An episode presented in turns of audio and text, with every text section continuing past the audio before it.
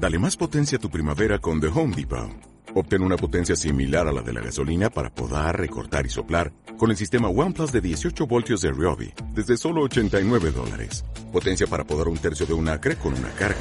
Potencia para recortar el césped que dura hasta dos horas. Y fuerza de soplado de 110 millas por hora. Todo con una batería intercambiable. Llévate el sistema inalámbrico OnePlus de 18 voltios de Ryobi. Solo en The Home Depot. Haces más. Logras más.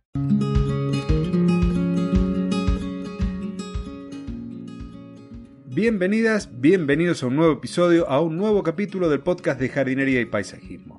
El espacio en donde encontrarás tips, trucos, noticias y entrevistas dentro del mundo de las plantas para que puedas tener tu jardín más lindo cada día o para sacarle más provecho.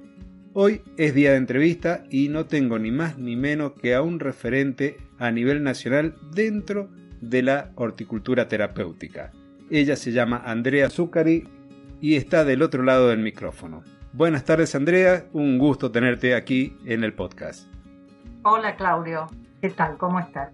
Muy bien, la verdad que contento, era una entrevista que se venía medio postergando por cuestiones personales, complicaciones quizás también de trabajo. ¿Por qué, por favor, no nos cuentas y nos cuentas a la audiencia quién eres y a qué te estás dedicando en este mismo momento? Bueno, bien, eh, como vos dijiste, mi nombre es Andrea Azúcar y soy licenciada en psicología y presidenta de la Asociación Argentina de Terapia Hortícola, asociación que fundamos en el 2011. En el 2011 surgió la personería jurídica, pero vengo trabajando en terapia hortícola prácticamente desde que me recibí de psicóloga en 1986 en varias charlas fui mostrando fotos y, el proceso que fui haciendo. En realidad, hasta que surgió Internet, este, yo hacía en total soledad este trabajo, pero eh, lo que siempre necesité y, me exigió mi entorno psicoanalítico es fundamentación. Entonces, este, en lo que más me dediqué todos estos años es a fundamentar por qué esa sensación terapéutica de bienestar que sentimos en la naturaleza. Eh, así que bueno, creo que mi aporte más importante a la terapia hortícola es esta fundamentación que hoy en día y hace muchos años enseño y formo a personas que trabajan como terapeutas hortícolas. Y para aquellos que recién están escuchando el podcast por primera vez o que están escuchando esta expresión de terapia hortícola eh, por primera vez, ¿qué le dirías de qué se trata la terapia hortícola? Bueno, mira, básicamente te voy a contar lo que se trata para mí, porque hablabas que soy una referente a nivel nacional, pero a partir de la llegada de Internet hubo conexión con muchos otros países que también desarrollan la terapia hortícola y bueno, eh, es una herramienta donde cada uno lo fundamenta desde su profesión, desde su trayectoria, desde su idea del mundo, ¿sí? Eh, te decía antes que yo tuve la necesidad mía y, y del entorno que me exigía la fundamentación, así que para mí la terapia hortícola es una herramienta terapéutica, es una herramienta excelente de acercamiento de descubrimiento de las personas de su propia naturaleza, ¿eh? a través de esta herramienta que es la jardinería y la huerta, el contacto con la naturaleza. ¿Y cómo es esa visión? Porque bueno, me estás comentando que desde cada lugar se la encara de una forma distinta o quizás desde un paradigma distinto, de una necesidad distinta, la terapia hortícola. ¿Cómo es en el resto de Latinoamérica? Vos llegaste desde la rama de la psicología. Conozco casos que llegan desde la agronomía. Primero, cómo se te despertó el interés en el contacto con la naturaleza y después, ¿qué otros matices tienen también este tipo de práctica? Bueno, eh, personalmente vengo de una familia y de una época donde el contacto con la naturaleza era más permanente, más, más constante. Cada una de las vacaciones o las salidas de la ciudad, porque yo me crié en la ciudad de Buenos Aires, que es una enorme urbe, ¿no? Sin embargo, bueno, vengo de una familia con mucha salida a la naturaleza, a las quintas, a los fines de semana y a los viajes. Y luego me crié bastante en el campo, este, así que al volver a la ciudad tuve esa necesidad de seguir en contacto y trabajé muchísimos años como jardinera mientras estudiaba mi carrera y después también. En realidad lo que más hice en la vida fue ser jardinera y después muchos años ser paisajista. Y concomitantemente a eso fue que fui investigando, formándome, estudiando y trabajando con grupos en terapia hortícola. No sé si contesto tu pregunta, te, te, contesto desde mi formación y desde mi trayectoria, ¿sí? Así llegué yo. Ahora, bueno, mucha gente que se acerca a mí a formarse vienen de, de los lugares más dispares, Claudio, que se te puedan ocurrir, porque no solamente vienen jardineros, ingenieros agrónomos, biólogos, vienen gente empresaria, vienen gente de la física, viene gente de, desde diferentes este, áreas y eso enriquece mucho las miradas y el intercambio, ¿sí? Cuanto más diverso, es más rico. Esto es una enseñanza que nos da la naturaleza y que aparece en cada grupo. Seguro, cada uno puede llegar desde su lugar de pensamiento, su forma de pensar, a conectarse con la naturaleza. Tu trabajo ha estado enfocada en algún tipo, algún colectivo de personas en particular, has trabajado con un tipo de de personas, de pacientes, adultos mayores o personas con algún tipo de, de problema psiquiátrico por el hecho de tu formación, con jóvenes. ¿Hay algún colectivo que sea el más afín a, tu trabajo? Mira, lo que pasa es que en esta larga historia que te contaba, yo en el año 86 empecé, sí, a trabajar en hospitales, entonces trabajé con enfermos terminales de cáncer, Después trabajé con niños autistas y psicóticos. Después trabajé con adultos mayores en geriátrico por los años 90. Estoy tratando de recordar tiempo a tiempo, ¿no? O sea, a lo que voy es que trabajé, fui probando con todas las poblaciones que se te puedan ocurrir. Trabajé en discapacidad, trabajé en escuelas con niños, con adolescentes, en escuelas privadas donde todavía no existía la huerta, ¿no? En los años 90 en las escuelas y bueno, yo tenía contacto con algunas escuelas privadas que me contrataban y, y tengo registrado esas experiencias. Después trabajé en un parque público contratada por el gobierno de la ciudad de Buenos Aires con grupos de personas del barrio. Así que bueno, pasé por, por experimentar con cada una de las poblaciones y los últimos 11 años ya más que nada por estar trabajando como formadora de, en terapia hortícola me quedé con uno de los grupos que fueron cambiando, pero que es una población de adultos mayores. Hace 11 años que trabajo en una institución, en un centro de día con adultos mayores, incluido época de pandemia. que no es presencial, ¿sí? que es virtual. Qué vasta experiencia.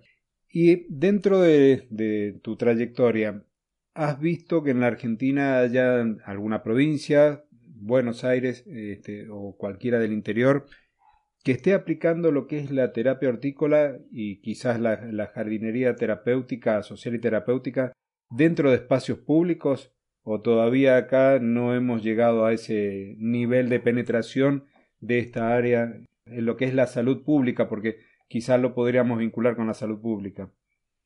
Sí, mira, en el 2009 esto que te contaba, yo como empleada del gobierno de la ciudad de Buenos Aires, en el Parque de Flora Nativa, Benito Quinquela Martín, de La Boca, eh, trabajé durante, no llegó a dos años, pero trabajé un año y medio seguro con grupos de personas que se acercaban allí y trabajé como terapeuta hortícola. Eh, por supuesto que no era que tenía un aval del gobierno de la ciudad, pero sí lo hacía como empleada del gobierno de la ciudad, eh, de la misma forma que di cientos de visitas guiadas en el Jardín Botánico de Buenos Aires, también en funciones como terapeuta hortícola, y trabajé también en un hospital, mira, me acordaba ahora que fue, muy fue una experiencia muy interesante, en el Hospital Roca, donde en Floresta estaban las familias de niños con enfermedades múltiples durante todo el día en el hospital, porque los chicos tenían que, ser vistos por los profesionales, ¿sí? Eh, y entonces trabajé con esas familias que estaban ahí, comían, jugaban a las cartas, eh, y como empleada del gobierno de la ciudad, fui y empecé con esas personas a hacer huertas en el hospital. Esto estoy hablando del pasado.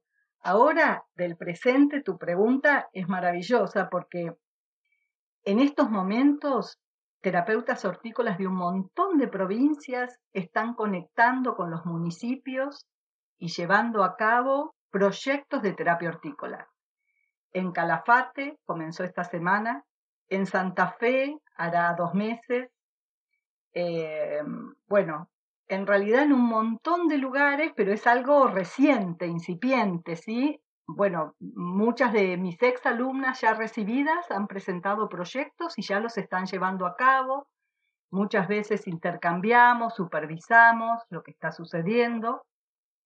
Eh, y en un montón de provincias. Bueno, ahora me acordé de Calafate y Santa Fe, pero este, porque específicamente vos me preguntás con las municipalidades, ¿no es cierto? Sí, sí, los espacios públicos, como por ejemplo una plaza o en un parque, donde ya haya un espacio definido en donde todos los días o de lunes a viernes hayan terapeutas que tengan un programa a lo mejor de trabajo y que la persona, el ciudadano común, pueda inscribirse en un programa o pueda ir y hacer uso de ese espacio, como decías vos, eh, por ahí a lo mejor subsidiado por el, por el gobierno, por el Ministerio de Salud o por quien corresponda, o por empresas privadas, pero que sea parte del paisaje, por decir así, de la ciudad, que sea como una especie de servicio. No sé si logro explicarme.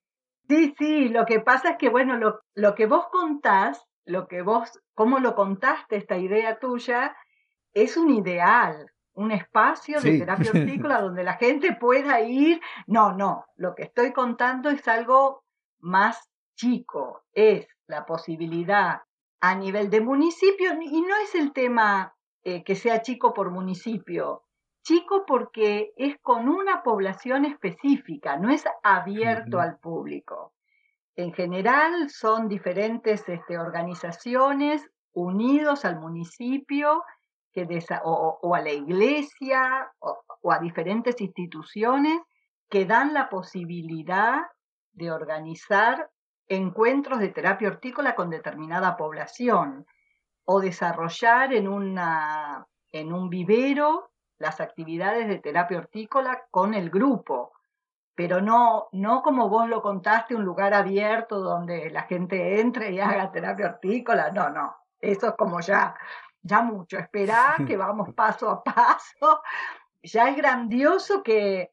Sí, sí, no, soy soñador por naturaleza. yo te contaba contenta, claro, yo te contaba contenta este, esta cosa incipiente que está sucediendo claro. después de, de tantos años que vengo remando. Este, sí, son muchos años.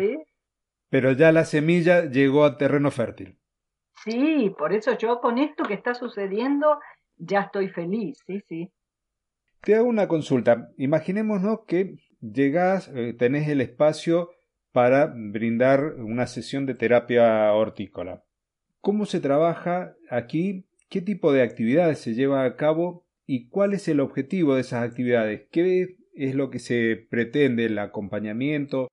¿O eh, que la persona descubra algo? No sé si soy claro con la consulta. Voy yo, estoy con un pico de estrés laboral, a lo mejor, no sé si ese tipo de, de situaciones también se presentan dentro de, lo que ustedes trabajan. ¿Con qué me encontraría? ¿Qué tipo de actividades haría yo que me permitan poder sobrellevar esta situación en la que estoy atravesando? Hipotética, por cierto, ¿no? Sí, sí, sí, sí, tranquilo, tranquilo que estresados estamos todos con esta pandemia. Sí, sí, hipotética, muy bien. Eh, mira, me hiciste acordar en el año 2005, em, en un centro cultural del barrio de Flores, de la ciudad de Buenos Aires, Marcó del Pont, se llama exactamente el, el lugar, el centro cultural, organizamos este, un grupo de terapia hortícola. Se inscribió gente y comenzamos los días miércoles, me acuerdo, a reunirnos. Eran en principio todas mujeres, con una coincidencia etaria entre los 40 y 60 años, era miércoles por la tarde, y te lo cuento así específicamente porque no hay algo estructurado que vamos a decir, empezamos por acá, el objetivo es tal y terminamos por acá. Cada grupo es distinto, porque cada, las personas somos distintas, cada espacio es distinto. En ese centro cultural, que fue una experiencia hermosa para mí, me dicen que para el grupo también, ¿no? Obviamente, pero los recuerdo muy amorosamente durante esos miércoles que nos juntamos durante casi tres años con esas mujeres, eh, imagínate que en tanto tiempo se van trabajando muchas cosas. En principio se trabajó la plantación, el arreglo de esa casona, es una casona, el centro cultural, con parque alrededor, muy bonita, y empezamos a hacer el mantenimiento de las plantas de allí y siempre la jardinería y la huerta es un lugar de encuentro, de reconocernos unos a otros, de conformar el grupo. Y ahí empiezan a aparecer un montón de cosas, ¿no? Cómo acceder a más plantas, entonces cómo intercambiar gajos que traían de las casas, cómo hacer eh, para tener tierra, entonces empezar a separar la basura en las casas y empezar a preparar la compostera, siempre hay hitos, ¿no es cierto? La compostera, la huerta, los mantenimientos, y ahí se va conformando ese grupo de personas que empiezan a conocerse, a intercambiar, empiezan a aparecer recetas de comida, de comer más sano, de qué cosas se compran en sus casas, qué envases quedan, qué se puede reciclar, entonces a lo largo de esos tres años se va modificando mucho la vida de cada una de las personas. Así que no hay un objetivo, ni hay eh, algo rígido. Cada espacio, imagínate que una cosa es tener ese jardín con tierra, otra situación es el centro de día de adultos mayores, donde hace 11 años que trabajo, que son patios, patios en plena, pleno centro de la ciudad de Buenos Aires, y lo que fue armar esas macetas y que empiecen a aparecer pájaros, mariposas, ¿eh? el cambio en la mirada, en la observación de estos adultos mayores de lo que es la naturaleza. Empezar a buscar esa naturaleza en la ciudad, sí, Claudio, decime. no, no, vos me ves, eh, bueno, la audiencia no sabe que nosotros nos estamos viendo. Y a medida que vas contando, yo voy viajando y me voy imaginando esos lugares y esos espacios, porque tengo cierta afinidad con los adultos mayores particularmente. Si bien yo he trabajado con niños y con adolescentes y jóvenes adultos como docente, pero es como que mi punto débil, mi talón de Aquiles, son los adultos mayores. El hecho de poder charlar con ellos y demás. Entonces cuando vos me vas contando, yo me voy imaginando a los abuelitos sentados viendo las plantas en contacto, escuchando los pájaros cantar, ver las mariposas y, y me transporto. Entonces eso se me ve en la cara, pero no es que quería interrumpirte. No, no, bien, de todas formas sí te interrumpo yo porque te escuchan decir abuelitos y se dan media vuelta y se van. Te cuento que hoy en día, primero, que gente está bárbara. Pensá que venían en colectivo gente de 90 años al grupo de terapia hortícola. O sea que lo de abuelitos. Y aparte porque no les gusta ser nombrados por eh, la relación familiar. Muchos de, esos, de ellos son solteros, muchos de ellos no han tenido hijos, aunque se hayan casado. Entonces hoy en día, desde la gerontología, no, no, no está bien visto, ¿sabes? Aceptado llamarlos abuelitos. Se les dice viejos. O adultos mayores, que al principio a uno le choca, ¿no? La palabra viejos, pero después te vas este, acercando a la dulzura que tiene esto, ¿no? De que, de que son gente vieja, que son gente grande. Realmente, eh, sí, es una población maravillosa. Yo mm, no es que la haya elegido, creo que estoy grande yo y entonces ya trabajar con niños me parece que me siento lejos de su lenguaje, de su modernidad, de su vida, ¿sí? Entonces estoy bastante más cerca de trabajar ya hoy en día con este tipo de población de adultos mayores que es mucho más cercana a mi edad, obviamente, ¿no? Ahora me siento mal por los adultos mayores, pero siempre se aprende algo. no, no te sientas mal. Está buenísimo que, que se sepa esto, ¿no? Que el acercamiento con el adulto mayor. ¿Y sabes por qué decidí también contártelo? Porque no sucede solamente con los adultos mayores. Cuando hay un grupo de adultos entre 30 y 40 años, muchas veces hay coordinadores jóvenes que les dicen chicos, chicos por acá, chicos por allá, ¿no? Y a mí me suena muy mal. Me parece que es desprestigiar. Cuando alguien es adulto, es adulto. Hay una costumbre de llamar chicos a los grupos de adultos que me parece que también tenemos que revisar nuestro, nuestra forma de dirigirnos al grupo. Y eso también tiene que ver con la terapia hortícola. Tiene que ver con un gran respeto, Claudio. Un respeto que no tenemos a la naturaleza, los humanos, y un respeto que no nos tenemos entre nosotros. Y esto es fundamental en terapia hortícola, para que la gente pueda encontrarse en ese grupo, esa amorosidad y encontrarse en esa conexión con la naturaleza, transita una base de respeto que los humanos no estamos teniendo. Y en el jardín todo es respeto porque hay espacio para todos. Ninguna planta se cree mejor que otra o más importante, simplemente están. Y creo que es un gran aprendizaje para nosotros. Por eso te lo conté, porque en realidad la palabra abuelitos o viejos, todas estas cosas las definimos los humanos. ¿Mm? Eh, yo entiendo la amorosidad con la que vos podés decirle abuelito a alguien, pero hoy en día los adultos mayores es este... Y digo hoy en día porque justamente antes te contaba, yo trabajé con adultos mayores en los años, en el 89, 1989, y eran otros adultos mayores de los que son hoy, Claudio. Aquellos era gente que había trabajado la tierra, que venían de o de las provincias del interior o de otros países, pero siempre venían del campo.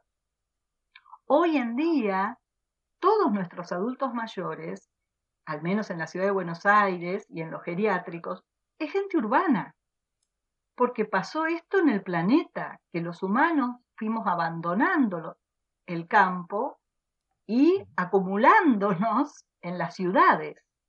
Sí, es algo que acá Todavía mucho no se ve porque, bueno, Mendoza, si bien es una ciudad, estamos muy cerca de lo que es la, zona productiva, los viñedos, las chacras o huertas y mm, los olivares. Entonces es como que ese contacto con la naturaleza, de hecho aquí un fin de semana casi no se puede salir a la ruta de la cantidad de vehículos que van a la montaña a pasar el día y después las colas de regreso.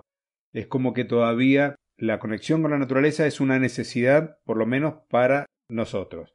Yo paso un mes sin poder ir a la montaña, yo salgo a la puerta de mi casa y mi casa mira para el oeste y tengo la cordillera de los Andes, la precordillera. Y, la miro y cuando voy a mis puestos de trabajo y demás, siempre tengo la posibilidad de ver la montaña. Y es como que la naturaleza llama. Y así como uno lo escucha, también la mayoría de la gente que vive en esta ciudad. Entonces, si bien los adultos mayores no todos han estado en contacto directo con la chacra, con la huerta, pero sí con la naturaleza. Y entonces ahí hay una pequeña diferencia pero también hay millones de personas allá y acá somos muy poquitos en comparación con la ciudad y el tamaño de la ciudad. Sí, pero vos lo contaste muy bien. Es gente que hoy en día vive en la ciudad, necesita de la naturaleza, sale con el coche a pasar el día y vuelve. Acá en Buenos Aires pasa lo mismo. Yo a esa gente la llamo gente de ciudad, que necesita de la naturaleza. Los abuelos con los que yo trabajaba. Sí, estuvieron ahí. trabajaban la tierra, sabían lo que era meter la pala, porque hoy en día en esos olivares o en esos este, campos cultivados que vos contás, no hay nuestros abuelos trabajando. Ya no hay tanto trabajador o gente que viva ahí, que tiene su quinta y que vende la verdura. A esa gente me refiero. ¿Sí? Esa gente que, que metía las manos en la tierra, ¿no? No, sí, me quedó, a mí me quedó claro este, lo que contabas. Yo lo que quería remarcar es que no nos podemos negar que tenemos que ir a la naturaleza y que tenemos que conectarnos al menos una vez a la semana. Y que la terapia hortícola viene muy bien, sobre todo para esa gente que por ahí no ha tenido esa conexión como fueron tus primeras personas, tus primeros alumnos dentro de esta terapia hortícola, como estás contando. Y ahora te hago una, una pregunta. ¿Qué recomendación le darías a aquellas personas que tienen un familiar o que ellos mismos eh, necesitan poder abrirse, necesitan eh, de esta terapia hortícola? ¿Cómo encararla? ¿Cómo buscar eh, profesionales? O si no hay disponibles en todos los lugares, porque es lo que está pasando, si hay algún tipo de bibliografía, alguna orientación general como para hacerle más cercana esta posibilidad de conexión con las plantas, con la huerta, con el jardín. No sé si soy más o menos claro con lo que te pregunto. Sí, creo, creo poder entenderte lo que me estás diciendo. De todas formas, a ver, nadie puede necesitar lo que desconoce. La terapia hortícola todavía es muy desconocida. Entonces no hay alguien que dice, uy, necesito terapia hortícola, ¿sí? Porque no es conocido. Eh, la gente experimenta naturalmente que el contacto con la tierra o, con la naturaleza es terapéutico. Por eso la gente se va de vacaciones o se va el fin de semana, como vos decís, a la montaña. Esto es una experiencia que cualquier persona puede tener, ¿no es cierto? Esta necesidad de ir al mar o a la montaña, tanto que ahora a la gente les gusta viajar, ¿no es cierto? Es porque, bueno, muchas veces eligen viajar a la naturaleza. Esto es algo que sucede.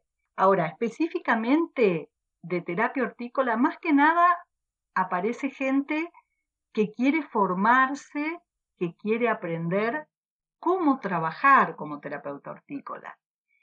Y después, el área de trabajo tiene que ver en general con talleres de huerta, talleres de jardinería. Es una herramienta que se va sumando a lo que las personas van realizando con otros. ¿Se entiende lo que digo? Y ahí van sumando las herramientas de la terapia hortícola. A su quehacer, digamos, muchos, tuve muchas alumnas eh, terapeutas ocupacionales que van sumando a su cajita de herramientas, decían ellas, a la terapia hortícola. Muchos musicoterapeutas que van sumando, muchos docentes, paisajistas que también, o gente que empieza a dar cursos de huerta y jardinería y suma esta herramienta de la terapia hortícola. Y ahí ya está viendo por todo el país. Nosotros, eh, y sobre todo en estos dos años de pandemia, formamos gente en todo el país y también en el extranjero, ¿no? Este, tuvimos alumnos de México, de Perú, de Ecuador, de Colombia, eh, así que hay de habla hispana, hasta en España, tuvimos alumnos de un montón de lugares de habla hispana que siguen, digamos, los lineamientos de la Asociación Argentina de Terapia Hortícola, ¿no?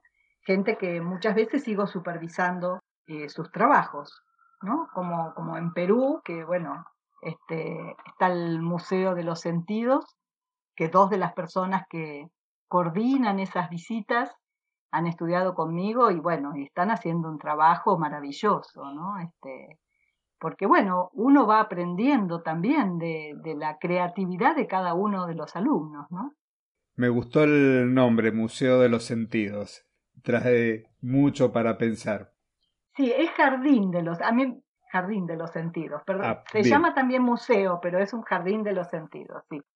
En este momento están dando ustedes talleres, cursos de formación. Si es así, ¿cómo se pueden poner en contacto con ustedes? Mira, tenemos la página en Facebook. Ya cerramos la, la página web porque nos dábamos cuenta que en realidad la gente se conecta por Facebook. Eh, también tenemos un Instagram, pero tampoco, muchas veces me escriben por ahí, pero me es más fácil cuando a través del Facebook acceden a un correo o a un teléfono. Y, y bueno, y se va inscribiendo la gente. Y sí, estamos dando cursos y, y bueno, con la pandemia mucha gente quiso formarse, o sea, hubo un- un- una necesidad muy fuerte de naturaleza, ¿no? En este encierro planetario que tuvimos. Sí, yo lo noté eh, desde el punto de vista de jardinería. Yo en mi casa tengo una huerta, pues en mi casa tengo varios vegetarianos e incluso hasta veganos, Ajá. mi hija vegana.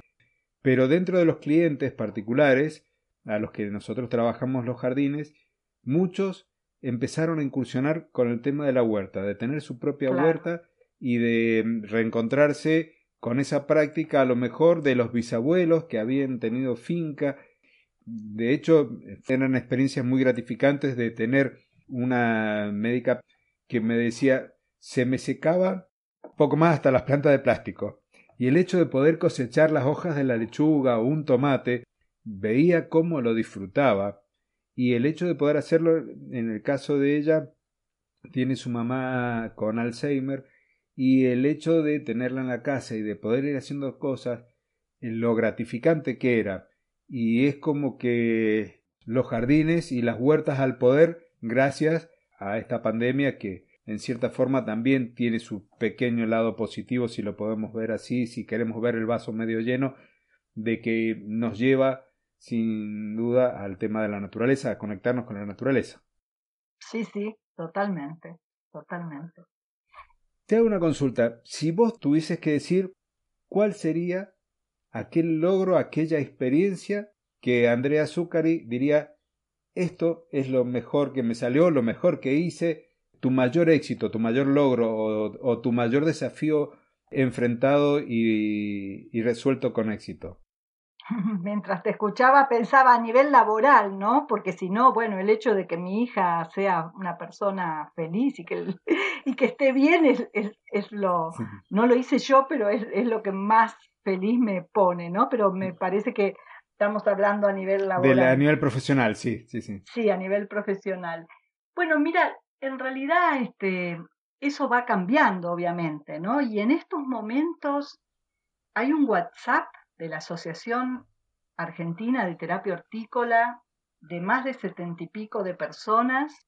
Me da mucha satisfacción conocer a cada una de esas personas, haber compartido mis ideas con cada uno de ellos y que hoy en día todos ellos estén certificados como terapeutas hortícolas y que compartan esa pasión. En La Pampa, por ejemplo, eh, no quiero dejar de nombrarla, hay una fundación de terapia hortícola de una exalumna mía. Hoy veía cosas que ella publicó en Instagram y a mí me da un amor, un orgullo, una felicidad absoluta ver que, bueno, que gente que, que compartió en algún momento algo conmigo y voló, así como mi hija, ¿no? Y voló. Uh -huh. Y tiene su vuelo y, y tiene su proyecto. Y bueno, hermoso. Eso hoy en día es lo que más gratificación me da, este, ver esta gente compartiendo con mucha amorosidad en ese WhatsApp lo que están haciendo, lo que quieren hacer, preguntando cómo se presenta un proyecto, quién consiguió un contacto con la municipalidad, quién está trabajando en privado, cómo lo hacen, con qué pacientes, con qué usuarios, qué... Bueno, ver esas conversaciones a mí me llena de felicidad para que no nos vayan a, a, después a preguntar. Es un grupo de WhatsApp, pero es un grupo cerrado que tiene que ver con todos los terapeutas hortícolas que se han formado contigo. Sí, cada vez que termina un grupo, los pongo como administradores de su grupo, me salgo de ese grupo y los paso al grupo de WhatsApp de la Asociación Argentina de Terapia Hortícola. exactamente. Cada, cada grupo que se va recibiendo en esa formación que yo doy va entrando a ese WhatsApp. Y para contactarlos con ustedes, entonces, a través de Facebook, Asociación Argentina de Terapia Hortícola. Absolutamente. ¿Algo más que quiera agregar, Andrea? Eh, no, Claudio, yo te agradezco mucho este, el llamado y esta entrevista. Y bueno, este año en realidad hubo charlas en diferentes universidades, este, di charlas en la Universidad de Córdoba, di charlas en este, Tierra del Fuego. Sí, las he visto a través de, de YouTube.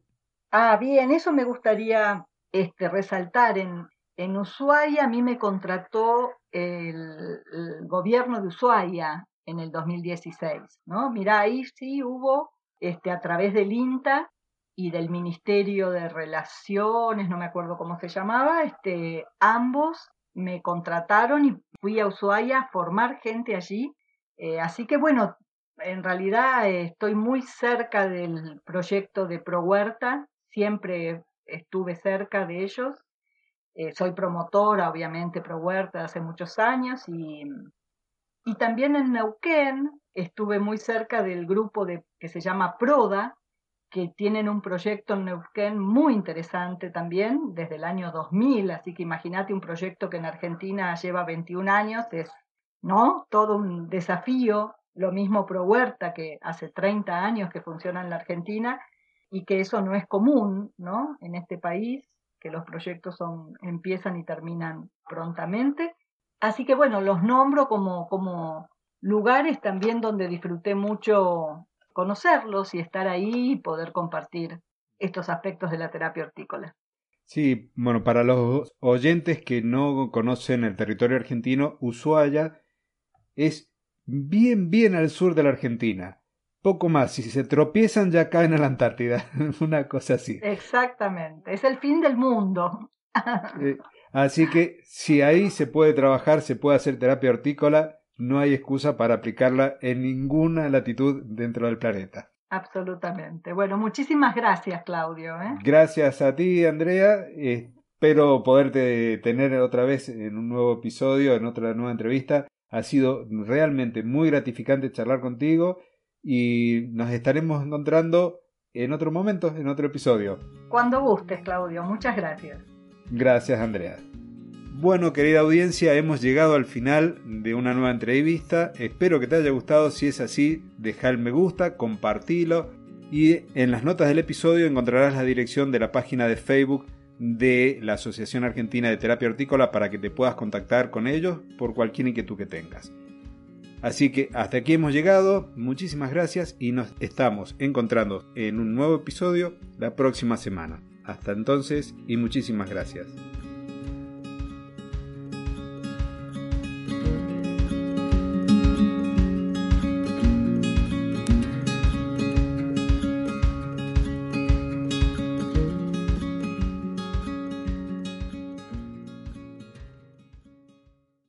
Dale más potencia tu primavera con The Home Depot. Obtén una potencia similar a la de la gasolina para poder recortar y soplar con el sistema OnePlus de 18 voltios de Ryobi desde solo 89 dólares. Potencia para podar un tercio de un acre con una carga. Potencia para recortar el césped que dura hasta dos horas. Y fuerza de soplado de 110 millas por hora. Todo con una batería intercambiable. Llévate el sistema inalámbrico OnePlus de 18 voltios de Ryobi. Solo en The Home Depot. Haces más.